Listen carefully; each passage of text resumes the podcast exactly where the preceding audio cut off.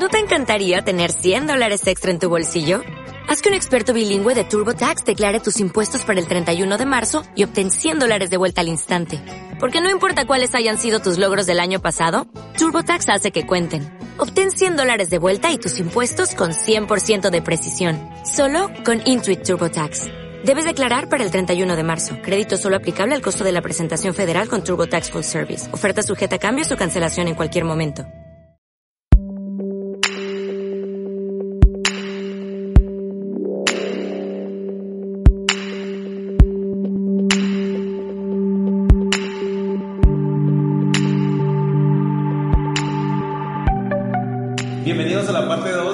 Salmo 23. Nos acompaña de nuevo mi amigo David Padilla, un gusto estar aquí.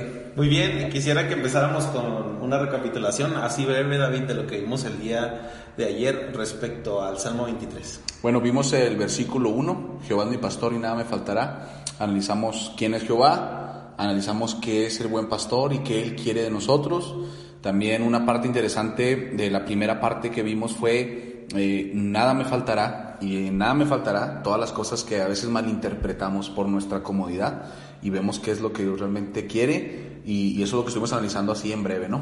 Muy bien, perfecto. Entonces hoy vamos a empezar con el versículo número 2. Si te perdiste el día de ayer, te recomiendo que regreses a este video y mejor veas primero la parte 1 y ya no sigas a esta parte 2. Si lo viste, aquí quédate con nosotros. Dice Salmo 23, versículo 2. En lugares de delicados pastos me hará descansar. Y la segunda parte del versículo dice, junto a aguas de reposo me pastoreará. Como vimos el día de ayer, estuvimos dividiéndolo en palabras o frases que te va a ayudar mucho para entender la Biblia. Entonces aquí la primera frase dice, en lugares de delicados pastos. ¿Qué se te viene a la mente con esto, David, cuando escuchas lugares de delicados pastos? Mira, este, aquí eh, el salmista se refiere, aplicándolo a su tiempo, a una de las mm, eh, de los lugares con a donde tú puedes llegar que te sientes pleno, ¿no? Por ejemplo, hay imágenes de películas, no sé si has visto, donde andan en el desierto, ¿no? Incluso algunos que hasta, hasta espejismos tienen. ¿Qué es un espejismo? Es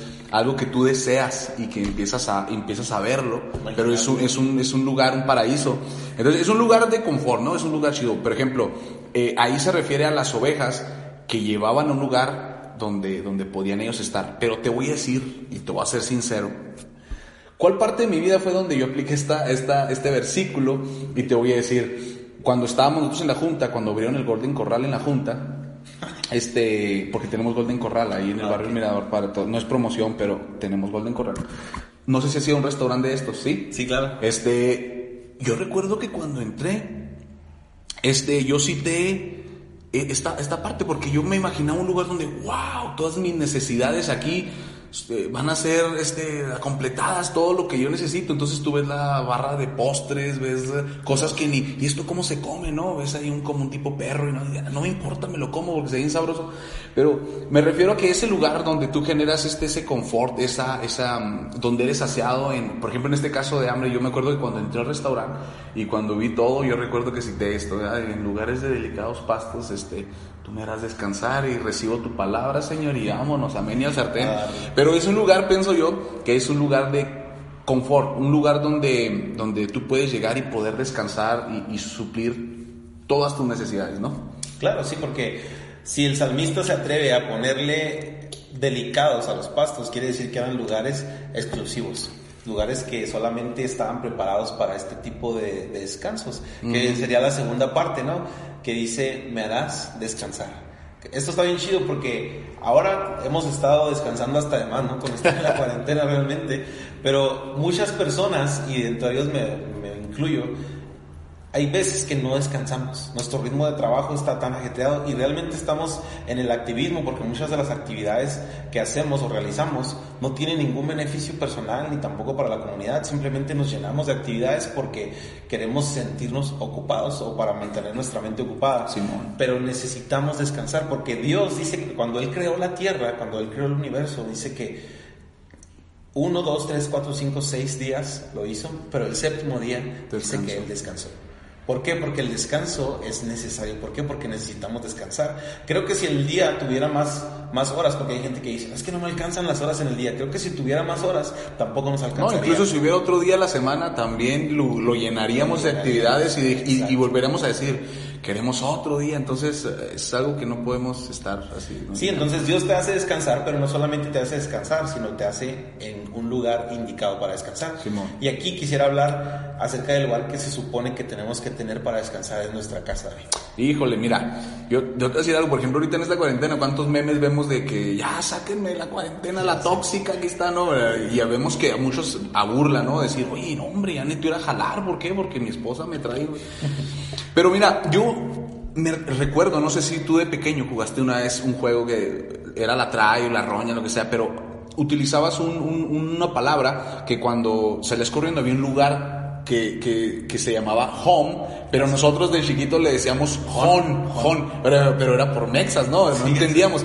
Pero la palabra original de esa, de, en el hebreo original, nada, en, el, en la palabra original de ese juego, alguien que inventó ese juego puso un lugar este, donde tú podías y nadie te podía tocar, que era home. Entonces, refiriéndose a casa, para los que no entienden, inglés sin barreras, la Junta Texas. Pero lo que quiero decir es que ese lugar era un lugar donde nadie te podía tocar. Exacto. Y, y, ese lugar eh, lo hemos convertido no en un lugar de reposo porque ni siquiera sabemos descansar, como tú dices. O sea, ahora en esta cuarentena vemos que tenemos tiempo de más y ahora queremos salir de ese lugar. Cierto. Pero es porque no trabajamos en, en, no trabajamos en las relaciones. Por ejemplo, ahora que yo, yo lo comentaba en, otra ocasión, es que he tenido pláticas profundas con mi esposa en el aspecto de que hablamos cosas de que normalmente no hablábamos. ¿Por qué? Porque tienes que ir a jugar básquet, tienes que ir a jugar fútbol, eh, gimnasio, o vas a tocar, iglesia, incluso la iglesia te demanda tiempo. Claro y que, que, ahora que estás encerrado, limitado, tienes que sacar la creatividad. Yo dije a mi esposa, hay cero celulares, y luego, ¿qué hacemos? No sabemos cómo actuar, ya no sabemos qué hacer. ¿Por qué? Porque las actividades cuando se nos quitan no sabemos cómo sacar lo mejor de nosotros. Entonces, es nuestra casa, necesitamos trabajarla para que sea un lugar de descanso, como dice aquí, y, y, normalmente no es un lugar de descanso, es un lugar de guerra. Cierto, porque yo decía, ¿qué tal si pensáramos la casa como realmente lo que es? Que te va mal en el trabajo, que te va mal con tus compas, que te pegaste ahí, no sé, que se te atravesó una señora o un señor en un semáforo, que te multaron y sin, sin, razón alguna. Y llegas a tu casa, pero en tu casa todo está bien. Simón. Pero tristemente en nuestra sociedad el primer campo de guerra o campo de batalla que tenemos es en la casa. Y es bien triste porque hay gente que no quiere llegar a su casa. o sea, se quedan horas extra para no llegar a su casa. se inventan, los hijos se inventan tareas o simple y sencillamente quieren estar con sus amigos para no llegar a la casa. ¿Por qué ha pasado esto? Porque como familia no hemos logrado hacer un lugar que realmente sea de descanso. Y fíjate, no solamente eso, sino brinca Dios y nos dice a través de David, junto a aguas de reposo me pastoreará. Fíjate, descanso, pero después dice reposo.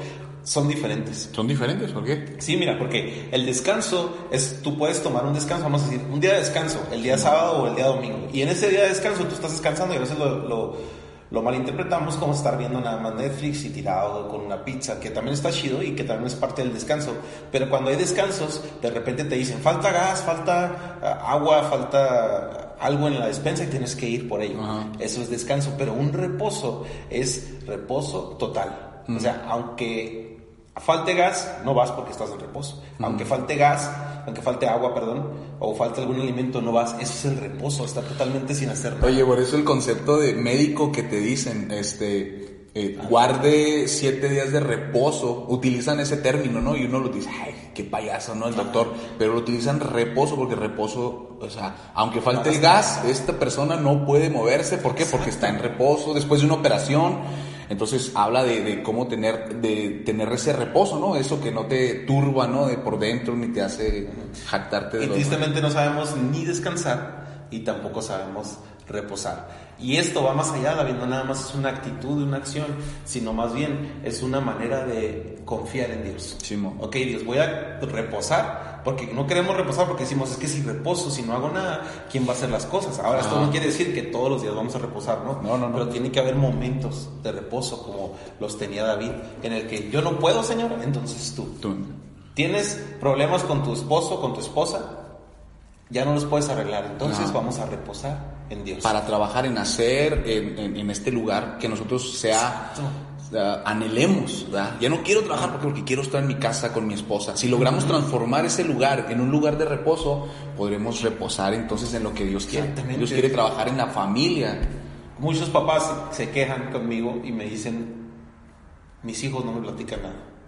Y los hijos, es que no le puedo platicar nada a mi papá porque es muy exagerado. Entonces eso no logra una comunicación. Entonces el reposo es decir, Dios, yo no puedo lograr esa comunicación, ayúdame. Y Dios va a empezar a cambiar el corazón de tu pareja, Dios va a empezar a cambiar el corazón de tus hijos para empezar a juntarlos. Pero fíjate bien, dice ahí, junto a aguas de reposo. Eso quiere decir que necesitamos comida, pero necesitamos agua. Me acuerdo una vez, jugamos fútbol como cuatro horas, hace un chorro y ahorita no puedo, no aguanto las cuatro horas, pero duramos cuatro horas jugando fútbol de regreso. Compramos, éramos tres, Israel, mi hermano, otro amigo y yo compramos una soda de dos litros cada uno. Nos la tomamos y no se nos quitó la sed.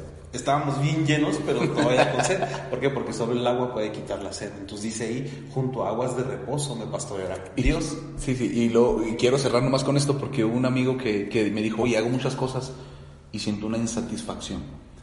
Y eso me, me, me, viene a la mente cuando tú hablas de que el agua llena una necesidad que ni la soda, ni el jugo, nada, porque es con propósito. Y me doy cuenta de que el humano tiene una necesidad de Dios. Que es un vacío que muchos intentan llenar con, con, con, alcohol. Muchos, mira, incluso los que no tomamos lo llenamos de chisme, de mentira. No somos menos, menos malos o más malos porque todos batallamos en algún área. Y llenamos con cosas nuestro corazón para intentar llenar ese vacío, pero nada nos va a traer tanta satisfacción. Hemos visto los famosos que, que después de tenerlo todo, dinero y todo, caen en depresión y al último terminan diciendo, ¿sabes qué? Pues lo único que necesitaba era Dios, ¿no? Entonces te das cuenta que el humano tiene una necesidad tan grande de Dios que este tiempo de cuarentena es para volver a reedificar nuestra casa. Y no hablo físicamente, sino de trabajar con tu esposa, con tus hijos en lo que estás haciendo mal y poder trabajar en ese lugar de confort a donde Dios quiere llevarnos. Perfecto, entonces para cerrar nada más dice, me pastoreará. Eso quiere decir que nos va a guiar, nos va a cuidar y nos va a proteger. Si necesitas a dónde ir antes de tomar una buena decisión, una fuerte decisión, siempre pregúntale a Dios, siempre consulta con Dios. Si tienes falta de alguna cosa, consulta con Dios porque Dios quiere protegerte. Si tienes miedo en esto, si tienes ansiedad, acércate a Dios. Vamos a hacer una oración, ¿te parece? Sí, claro. Padre, en esta hora, Señor, te damos gracias por tu palabra. Te pido que esta palabra sea viva en nosotros, Señor, y nos hagas descansar para todas esas personas que no pueden descansar, los que no pueden dormir en la noche, Señor, que se quite todos esos pensamientos incorrectos de su mente y que ellos puedan descansar en ti. Y también que nos ayudes a reposar, Señor, a entender que hay cosas que yo no puedo hacer, cosas que no podemos lograr y que solamente tú las puedes hacer. Gracias te damos porque nos escuchas y nos respondes en el nombre de Jesús. Amén. Muchas gracias, David. nos vemos gracias. La próxima.